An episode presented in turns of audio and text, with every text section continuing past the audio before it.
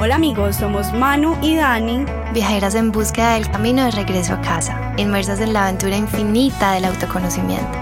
Nos hemos perdido mucho, mucho y muchas veces para encontrarnos y nuestra intención con este podcast es compartirte nuestras experiencias. Experiencias de otros, temas random y otros muy serios. Para acortarte camino o que bueno, por lo menos sepas que no eres el único perdido. Así que ajusta tu cinturón de seguridad, ponte cómodo y disfruta de este viaje. Amigos, amigas, bienvenidos a otro episodio del Viajes hacia adentro. Hoy me puse, así como soy yo, de intrépida, con un súper invitado. Em, Manu, traje a mi psicoanalista a este espacio, imagínate. y vamos a hablar de un tema que yo sé que nos gusta muchísimo, pues o el que hemos hablado eventualmente en otros episodios em, y que nuestras conversaciones también pues está ahí como muy transversal, el placer, ¿cierto? Y que cuando hablamos de placer pareciera que fueran como apellidos la vergüenza y la culpa y me gusta mucho el abordaje que da Tomás alrededor del placer y como de simplemente permitirnos el placer. Entonces, bueno, súper bienvenido Tomás a este espacio. Él es Tomás Quintero, psicoanalista. Vamos a tener esta conversación entre los tres. Vamos a ver qué surge. Y me gustaría empezar preguntándote, Manu, para ti, ¿qué es el placer? Ay, creo que esta pregunta la hemos como abrazado varias veces de distintas maneras y cuando me dices placer, en lo primero que pienso es en la Manuela adolescente que pensaba que placer era igual a culpa, es igual a pecado, es igual a infierno. Y yo siento que para mí entonces el placer se ha convertido en la manera en la que pues como que, como en un arma, como en una batalla. Y digo arma y digo batalla porque siento que ha sido lo que me cuestionó y lo que me ha invitado a derrumbar un montón de creencias, ahora no solo alrededor del placer, sino de mi vida. Siento que el placer es como esa semilla que se sembró en mí, que durante tanto tiempo era algo prohibido y ahora se convierte en el gozo de la vida, pero que trae, uff, que ha traído grandes enseñanzas. Ay, estoy de un poético. ¿Qué es el placer para ti? Mm, yo creo que ha tomado diferentes significados en la medida en la que me he dado cuenta de cosas, ¿cierto? De mi historia. Digamos que ahora para mí el placer es esa energía que me permite estar como sensible, como blandita, estar atenta de, la vida, pues como, como está en esta frecuencia que me permite estar, em, querer estar en la vida, ¿cierto? Como sensibilizarme a, a lo que pasa alrededor, a mi cotidianidad, al presente. Es esto, ahí pues estoy como en ese concepto de placer en este momento. Y para Tomás, para ti, ¿qué es el placer? Bueno, primero que me ha parecido muy curioso el, el ejercicio viniendo de ustedes dos. Y me permito como hacer una pequeña, como intentar hilar con, con las hebras que ustedes traen. Por cierto, sí, estás, como muy poética, Manuela. Y yo creo que una de las cosas que más nos suceden con estos temas es que de hecho elaboramos mucho, simbolizamos mucho, creamos metáforas, creamos ficciones, y le ponemos capas y capas al placer. Hace algunos días fui a un taller con artistas, amigos, cosas, donde hacíamos penes con arcilla. Y cada quien traía un propósito ¿no? a esta conversación. Y cada quien hablaba acerca de todos los símbolos que quería trabajar y no sé qué, y la fuerza y el poder, la masculinidad y esto y la capacidad de crear. Yo pensaba, yo lo que quiero de hecho es poder mirar al pene a la cara y que no signifique nada más. Como algo muy, simple. Yo creo que el placer es simple, esencialmente. simboliza poco, hace poca metáfora, es una sensación muy rica en el cuerpo. Y en la medida que le ponemos capas de ficción, la volvemos más compleja, ¿no? Es difícil de tocar, de penetrar, de acercarnos al placer. Creo que gran parte del trabajo implica el derrumbe de esas ficciones que, de cierta forma, nos distancian del placer. En ese sentido, como que quiero, quiero que nos atrevamos también a encontrar una forma de construir una visión más simple del placer. Una que no requiera peaje, una que nos acerque directo a la cosa, una que no tenga que traer más personajes, más enredos, más ficciones. Yo mientras te escuchaba decía, esta poesía mía, viene claramente de lo que crecí escuchando, de lo que no podía hacer, porque claro, principalmente Mm, placer viene de una sexualidad, pero dije, uff, de una llegó siete pecados capitales, la gula, entonces comer está mal, la lujuria, eh, la pereza, y dije, al punto de castigar dormir porque estás cansado, al punto de querer comer porque te quieres disfrutar un helado, que, que para mí, digamos, fue muy fuerte el tema de disfrutar la sexualidad puntualmente eh, en mi caso, porque siempre sentía culpa, siempre sentía vergüenza, siempre sentía que me iba a ir al infierno, pero, pero también dije, el placer es comerme un helado y disfrutármelo tranquila, o sea, como el placer de la vida, lo que tú dices, lo básico, el, el arroncharse, o sea, como que aterrizándolo y como enraizando un poco. Y, y dije, obvio, siento también que la sociedad, mm, así como en mi caso la religión, pero como la sociedad también nos invita, o por lo menos a mí me llegó a invitar mucho a castigar el comer en disfrute, porque es como eso está mal, pues dice, estás yendo por la gula. Entonces, ¿qué tantas cosas también siento yo que la religión sigue ahí trazando y que digamos que lo, le cambiamos el nombre de religión y la sociedad la ha vuelto un poco más estilizada, pero que siguen dándose esas mismas reglas. Mm. Me gusta lo de reglas porque son como, hay que verlas como reguladoras de ese placer. La verdad es que los seres humanos no sabemos mucho qué hacer con el placer. Cuando acontece, nos enredamos. Se nos abre algo, se nos complica la vida, empezamos a sentir disfrute, satisfacción, y de repente la experiencia humana, allí en el momento de sentir placer, es como si nos dijese, ah, pero esto no es todo y algo falta. Y lo curioso es que estos reguladores, como la culpa, vienen a darle también nombre a eso que suponemos que falta. Es que el es que yo aquí tengo una deuda con alguien, estoy haciendo algo que está mal, estoy transgrediendo, lo que sea.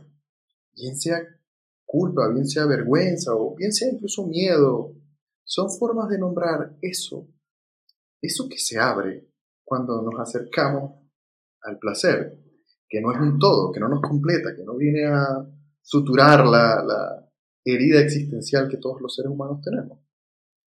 Entonces, eh, la religión, bien lo has dicho, ha tomado como como ese, ese lío estructural que tenemos los seres humanos y lo ha sabido explotar bien. Venga, yo le doy una explicación a por qué su placer se siente así. ¿Y por qué se va a sentir así probablemente el resto de la existencia? Yo creo que lo que necesitamos de hecho son menos explicaciones, más cuestionamientos acerca de por qué queremos huir de esa sensación que se nos abre cuando enfrentamos el placer.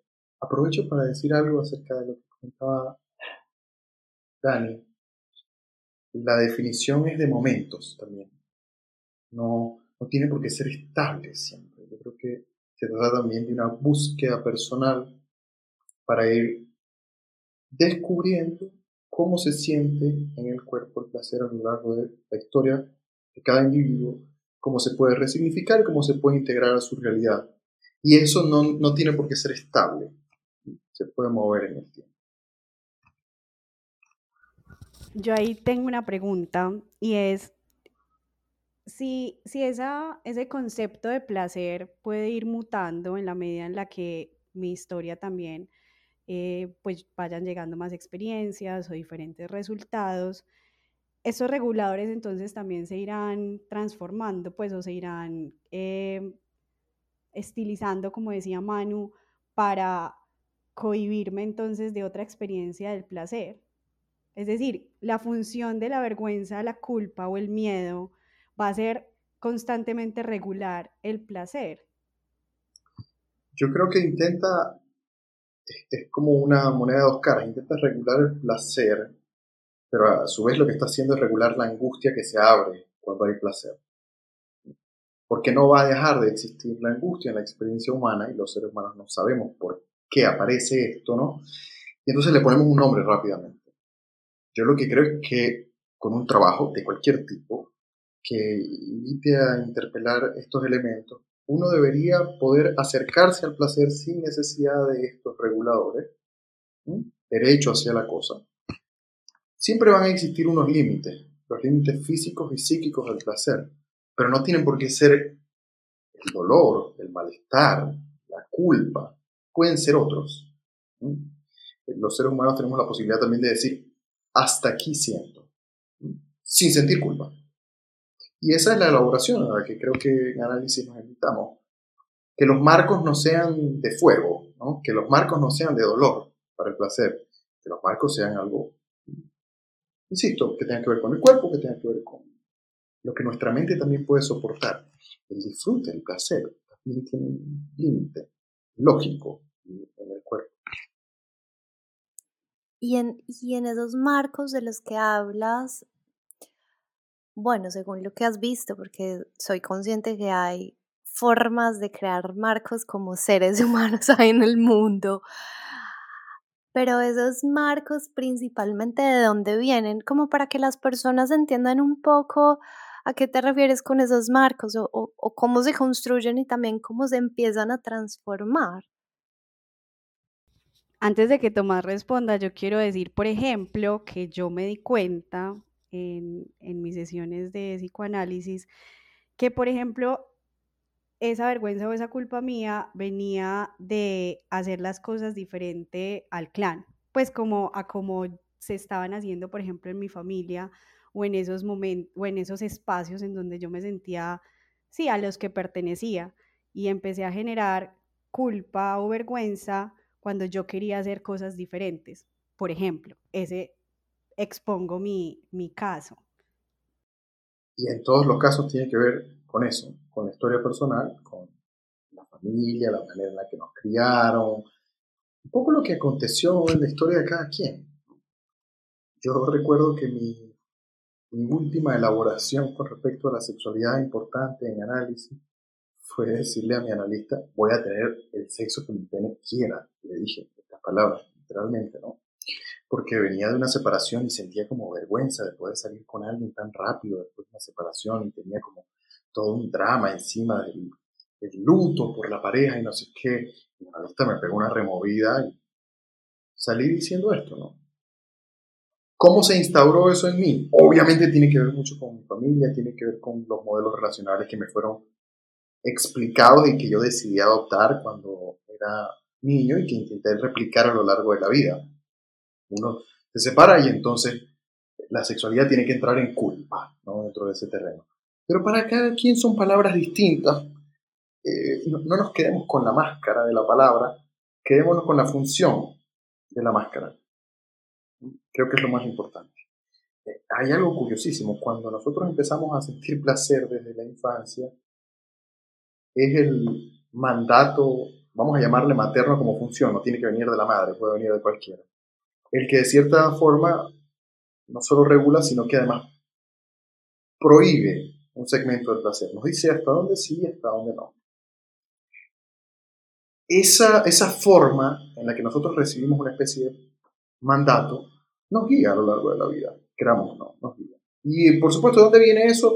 También de cómo fue formada esa familia y los que vinieron antes, toda la presión cultural y social, es, es algo que va a estar allí para todo ser humano, siempre va a haber una prohibición, un límite que venga desde el otro.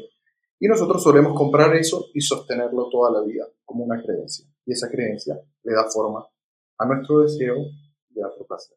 Yo en esos días estaba leyendo una frase, se me escapó el autor, pero es, si bloqueas el dolor, bloqueas tu capacidad de sentir placer. Es como también si el placer estuviera directamente relacionado al dolor. ¿Qué piensas tú, por ejemplo, de eso? O el dolor al placer. Sí, hay relación. Eh, claramente hay relación y los seres humanos también hemos aprendido a, manipular esa relación a nuestro favor. Hasta cierto punto es útil. Digamos, podemos interpretar placer y dolor eh, a través de regiones del cerebro que se comunican, pueden ser análogas para estas dos cosas. Una cosa puede incluso potenciar la otra, por eso el dolor también hace parte de la experiencia sexual dentro de algunos también límites y bordes, porque potencia la capacidad de sentir placer, nos hace sentir algo de placer también, una cuota de dolor, está enraizado dentro de nuestro mismo sistema nervioso y, y creo que hay formas, como dije, de manipularlo. No es gratis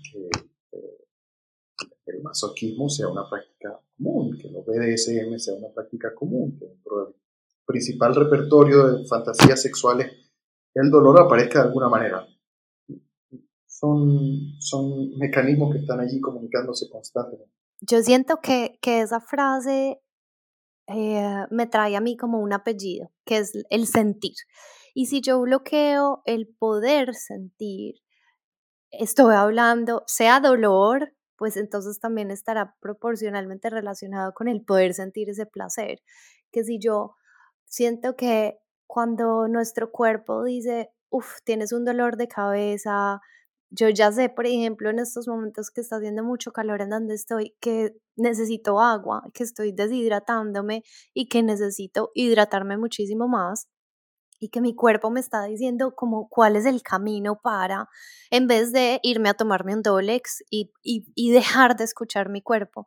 Entonces como que a mí me gustó, pues como que apenas lo dijiste, pensar, claro, en ese permitirme sentir la incomodidad para resolverla y como tú dijiste ahorita, Tomás, como bueno, ¿esto qué me está mostrando y a dónde me está llevando? Porque digamos que en cuanto a no quiero sentir un dolor, no quiero sentir la incomodidad, no quiero sentir esto, esto, aquello, lo otro, entonces el placer también estaría como dentro de esa lista de tampoco te siento a ti, porque todo el tiempo le estoy diciendo a mi cuerpo prohibido, prohibido, prohibido, prohibido, prohibido, no me hables, no te escucho, aún así llegue a ser para el goce y como tú disfrute. Em, como que a mí me, me, hace sentido. Yo creo que el, asunto de sentir es, es, el principal reto y es el ineludible reto de la experiencia humana. Y ese sentir implica, como creo que mencionaste la palabra repertorio, pero un repertorio bastante amplio de cosas. El lío creo que acontece en que sentir, sentir angustia para los seres humanos supone un, un tema muy complejo y se generan soluciones más complejas aún, más enredadas, más tramposas, muy ruidosas, ante la posibilidad siquiera de experimentar la angustia.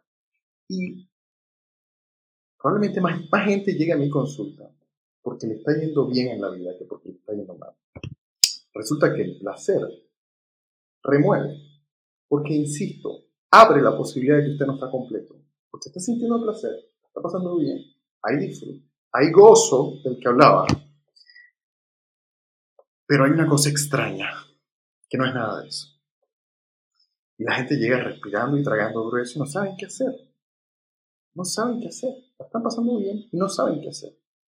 Porque hay una, presupos una presuposición de que hay algo más a lo que no se está accediendo. Probablemente lo vieron en alguna película, alguna cosa. De hecho, las películas, las historias de, princesas y ah, son interesantes porque cuando la vaina va bien, fueron felices para siempre. Cajón negro, no se puede saber más de eso, ¿no? nadie sabe qué hacer cuando está pasando bien, porque debería llegar un letrero que dice, y fueron felices para siempre. Y no llega el letrero. Y como el letrero no llega, nos enreda la vida, hace brotar la angustia. Y la gente dice, ¿qué es esto? yo creo que hay que aprender también a sentir la angustia y no interpretarla como otra cosa, dentro de ese sentir al que tú haces referencia. Sentir la angustia, entenderla y no interpretarla como otro asunto más. Esta angustia que es ineludible, hay una angustia que, con la que no vamos a poder acabar. Hay, hay, un trozo de angustia que va a aparecer por aquí. Y que no tiene por qué hacernos huir, correr, saltar, inventar, crear ficciones, mitos y pendejadas que nos pongan a correr más, a decir, no, es que lo que me falta es, no, es que esta orgía es muy pequeña, necesito seis personas, seis, con seis sí se resuelve. No, no se resuelve, no se resuelve. De hecho, suele angustiar más cuando la, la, la, solución va por ese lado, suele angustiar más, porque te devuelve entonces otra cuota de placer y un enigma más grande, y un enigma más grande. ¿Mm? Hay que aprender a sentir esa cosa que está allí, lo que tú hablas de sentir, reconocerla no elaborar a partir de ella, dejarla asentar. Ser humano es así, se siente extraño, es raro. No, no es una experiencia fácil para nadie. El que te diga que es fácil ser humano y sentir placer, sobre todo placer de ese que se desborda, que es muy fuerte, eh, probablemente no, probablemente te esté mintiendo te diga que es fácil sentir eso. Incluso al día posterior, quienes, por ejemplo, eh, hemos experimentado con sustancias psicoactivas que también sea el tema de placer, el día posterior es bastante rudo, ¿no? Nos devuelve muchos cuestionamientos, nos devuelve muchas preguntas, muchas cosas. Hay que saber acercarse ahí al, al sol sin quemarse.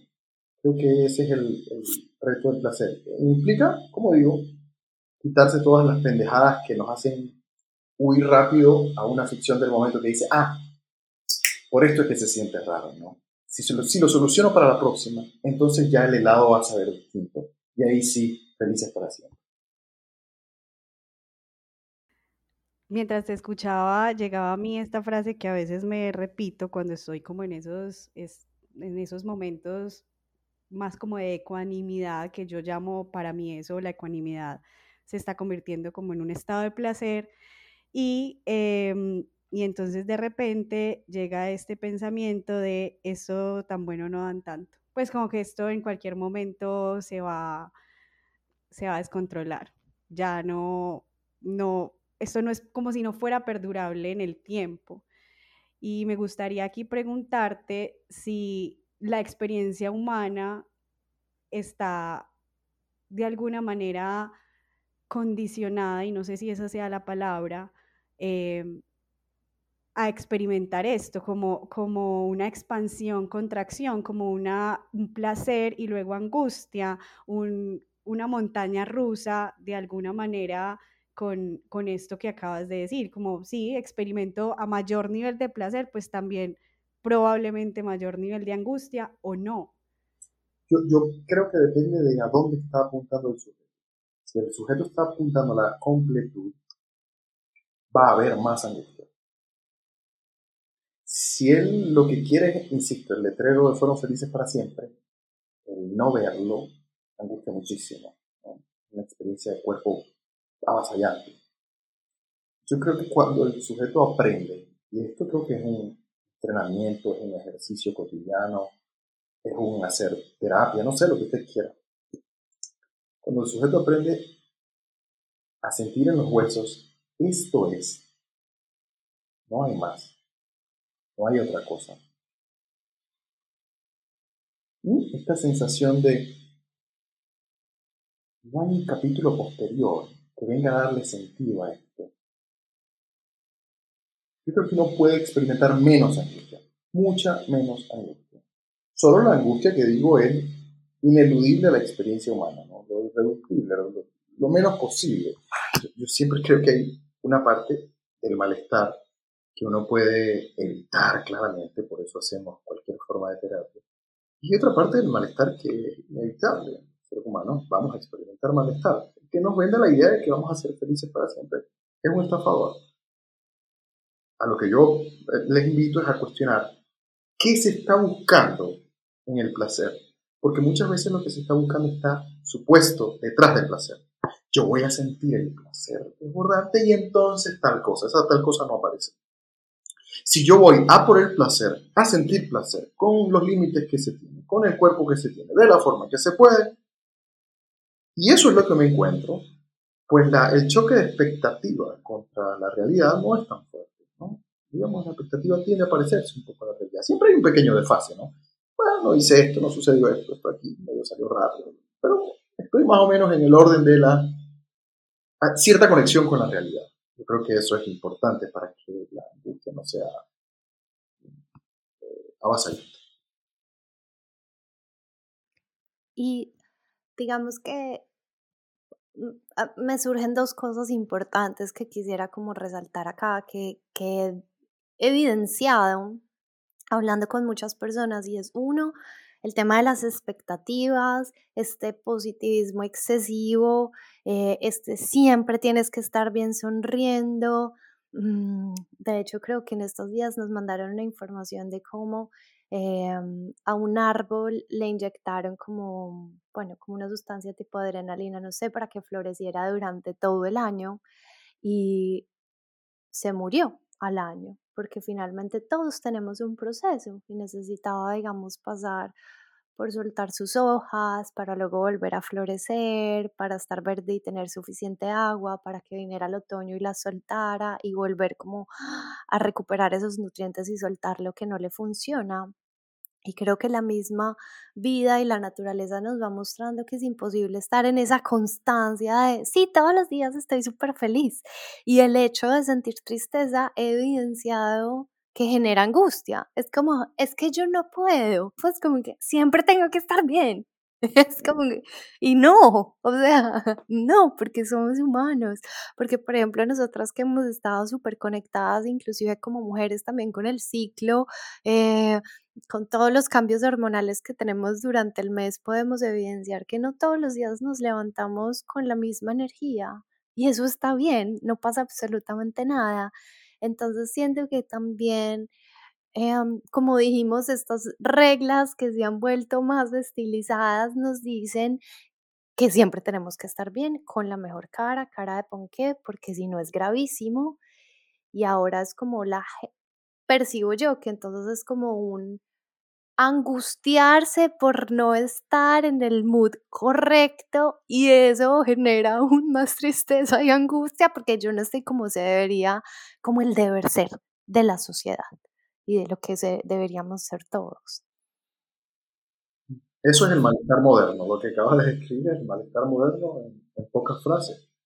Una presión incesante por sentir una edulcorada felicidad imposible, sostenible todo el tiempo, que tú sabes cuando uno come cosas con edulcorantes muy raros como, no sé, aspartame y tal, que saben muy raro. Es esa felicidad que sabe muy raro, ¿no? Es falsa, es una patraña, eso, no existe, eso nada más existe en la película. Dime si es posible entonces estar felices para siempre y constantes.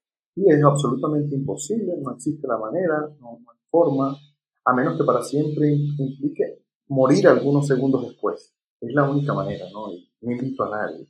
Me parece mucho más divertido quedarse, eh, estar triste, tener un día una rabia, alguna cosa, ese repertorio está allí y lo vamos a sentir sí o sí. Creo que las personas que vivimos una existencia un poco más suave, agradable, cómoda en la piel, vivimos esas cosas y no nos quedamos pegados en ninguna por demasiado tiempo. Ni, ni sufrimos de la misma forma de manera constante. Pero hoy sufro por algo, pero bueno, me reacomodo para evitar que eso mismo me traiga un sufrimiento. Pues luego sufriré por otras cosas distintas que además me presentan el reto de lo novedoso y que me invitan a al menos ampliar mi experiencia humana. Qué lamentable quedarse patinando en el mismo asunto una y otra vez y sufrir de la misma manera que de cierta forma nos va a dar alegría también de las mismas maneras y placer de las mismas maneras. Es un juego muy limitado yo creo que hay que apuntar a romper el juego, hacer cosas un poco novedosas, con el placer, con la tristeza, con todo ese repertorio, que nos devuelva muchas versiones de lo que podemos ser a lo largo de la vida. Yo, yo siento que esto puede ser traducido se me ocurre a, si alguna vez una de las personas que nos escucha, Dani, yo no sé tú, o si Tomás alguna vez tuvieron un novio, novia, pareja, bueno, eso que uno pelea, no sé, por ejemplo, pues que tienen una discusión como, ay, no lavaste el plato o llegaste cinco minutos tarde y han pasado 24 horas y sigue peleando por lo mismo y lo mismo. Y es como, el plato pasó hace 24 horas, ya basta. O sea, como, ya. Yo siento que eso es como hacer eso, pero con nosotros mismos. Entonces es como que quedarnos amarrados a esa sensación de incomodidad, como, mira, ya el día pasó, o sea, estabas preocupado por la lluvia, ni siquiera llovió y seguís angustiado que por lo que iba a pasar. Yo siento que es tener esa relación de como de seguir punzando y punzando y punzando cuando ya no hay necesidad o tal vez de quedarme en el pasado y de alguna manera pues escuchándote y como en la manera en la que intentamos también nosotras vivir es muy presencia y cuando viene la tristeza la atiendo y la abrazo y le doy lo que necesita y la escucho o escribo o lloro, bueno, cada uno con sus técnicas o va donde el terapeuta, pero sé que las cosas van a ser distintas porque somos unas mareas y ya siento que ahora como que la invitación cuando tú decías, también es muy importante hacer la terapia y comprenderla o elegir el camino que deseen, pero es como que conocer mis propias mareas para poderlas navegar, que son muy diferentes a las de los demás. Me encanta eso. Yo quiero retomar porque está aquí divagando en las palabras que de esta conversación y me quiero devolver al sentir. Y en el sentir, pues a los sentidos propiamente. Y una pregunta así corta, respuesta sí o no. Tomás, ¿tú crees que nosotros somos quienes nos permitimos o no el placer? Definitivamente sí. Ok, entonces con eso, mi pregunta es, habrá quienes se puedan permitir más placer en la medida en la que activen o, me gusta utilizar la palabra, eh, el concepto de lucidez sensorial es algo que me ha llegado como activar los sentidos, despertar los sentidos, desacondicionar como los sentidos.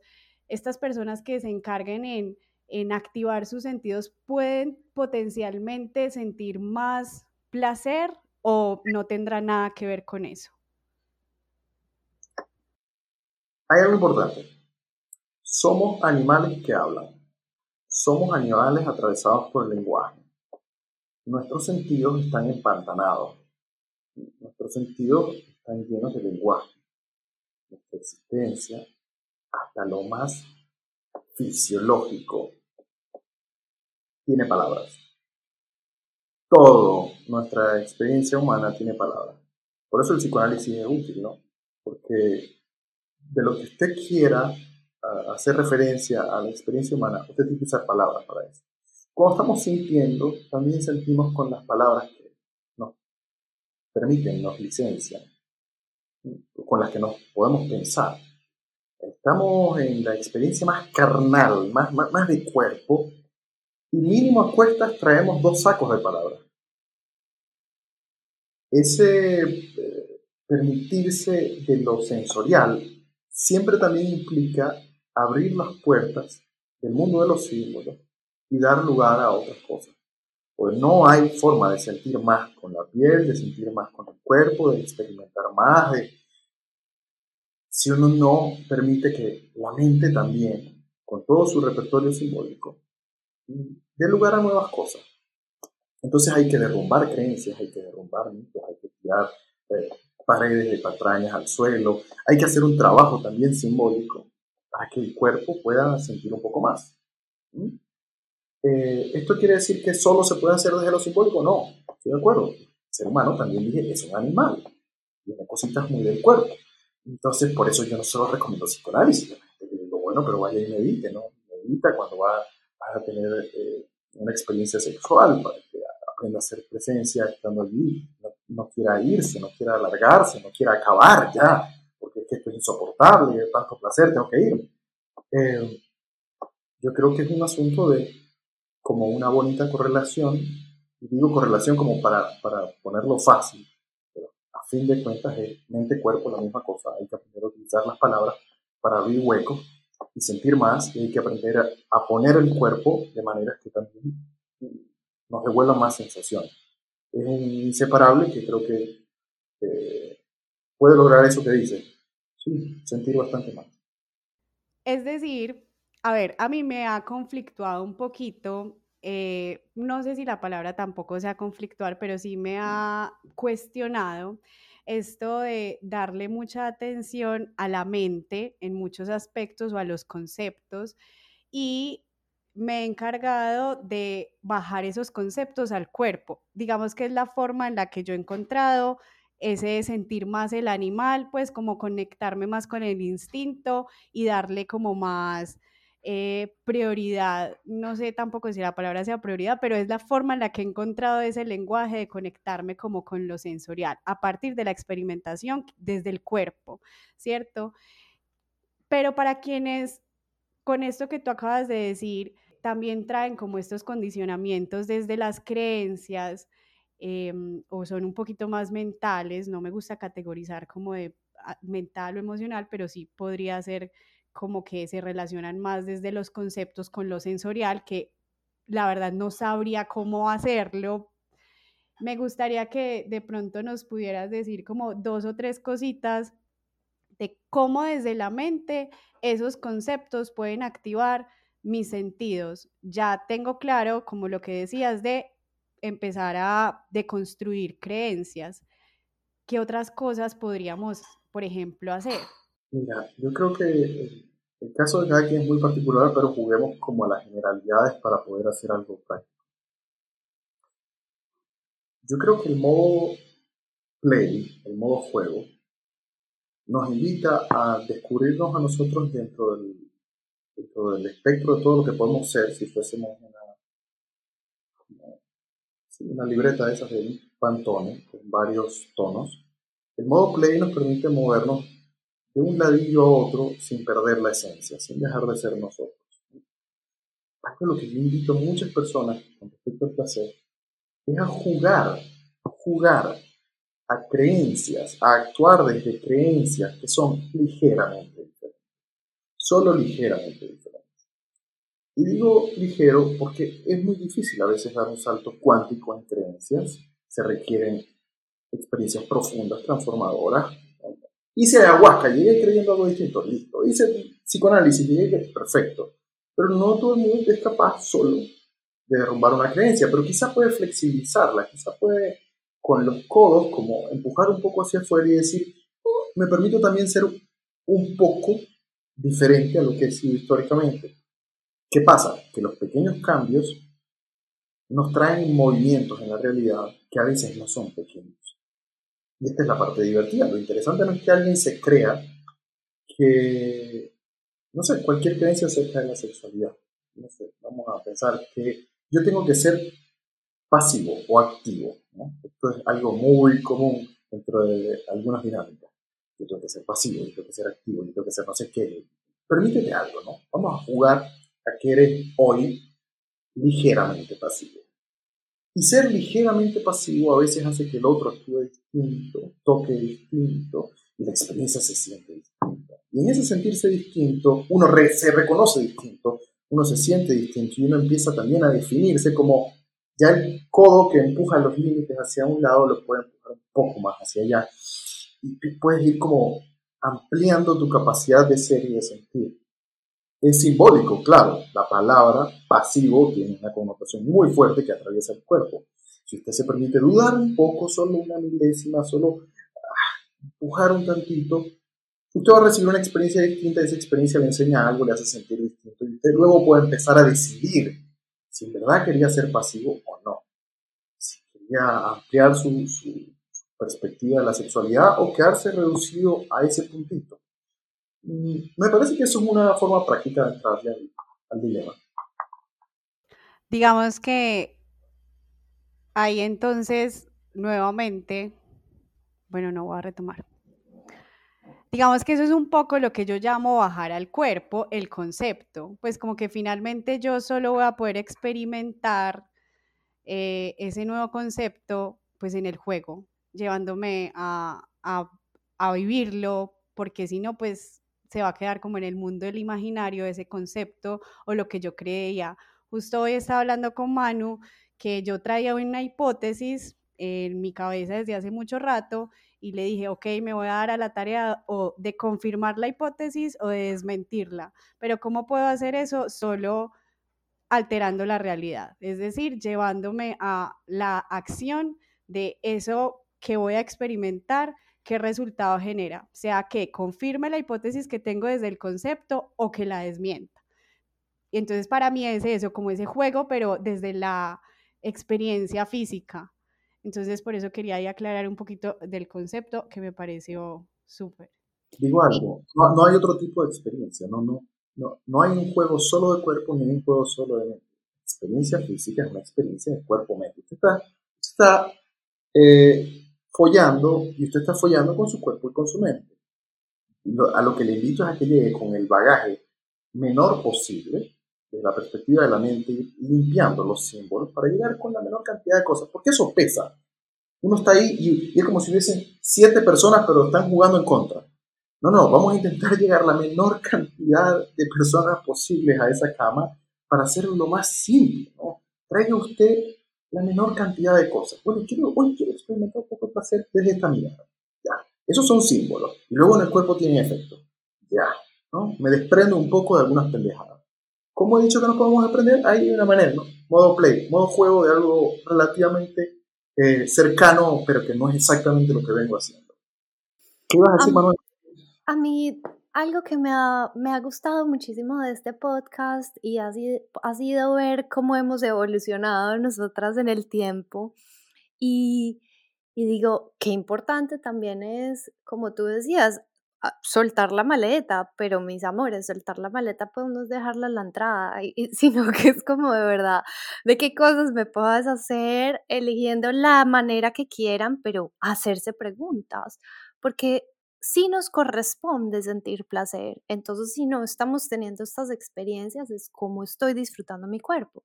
Eso me lleva a pensar que en mi, en mi terapia con mi psicoanalista, yo, yo digamos que encontré como una traba eh, o más bien desde el placer me di cuenta que la vida destrabado y lo que ayer fue que con mis parejas, pues esto como contando un poco de mi experiencia, tenía una relación con el masculino en donde el masculino siempre era yo. y en la relación actual, en donde me he permitido, pues digamos claramente disfrutar de las dos energías, pero pero dejarme ser sostenida, dejarme disfrutar este femenino, em, también descubrir mi voz, descubrir los sonidos como sin pena, sentirme que estoy en un lugar seguro. El placer que he llegado a experimentar ha sido muchísimo mayor a lo que podía sentir antes. Entonces, como que en este lugar en donde me siento segura, tranquila, pero en donde también me puedo permitir ser yo, y aún así me he encontrado, como tú decías, con esas 7000 voces que a veces llegan y es como, no, hasta ahí. Y me toca, yo, gracias a que he hecho conciencia, digo, menos mal, porque si no, ahí me habría quedado, me toca en medio, yo ahí en medio de mi momento decir, claro que puedo sentir más y me corresponde, y es como derrumbar esas ideas. Entonces, me gusta mucho cuando dices, es un trabajo de cuerpo, de alma, de mente, de como lo quieran llamar, porque es que no es solo un acto físico, pues como sexual, sino que trae todo lo que hay eh, en las relaciones, en el ambiente, en la vida, en, en, tu, en tu, hasta en el descanso, hasta en el dormir, en la fuerza que tienes, en la energía. Entonces me gusta ese gran matrimonio para también entender cómo, cómo desde el placer, cómo yo también me trabajo y me conozco y vuelvo a conozco mis mareas para saberlas navegar y sabérmelas disfrutar como vengan, pero pues ya sé que no me ahogo en ellas.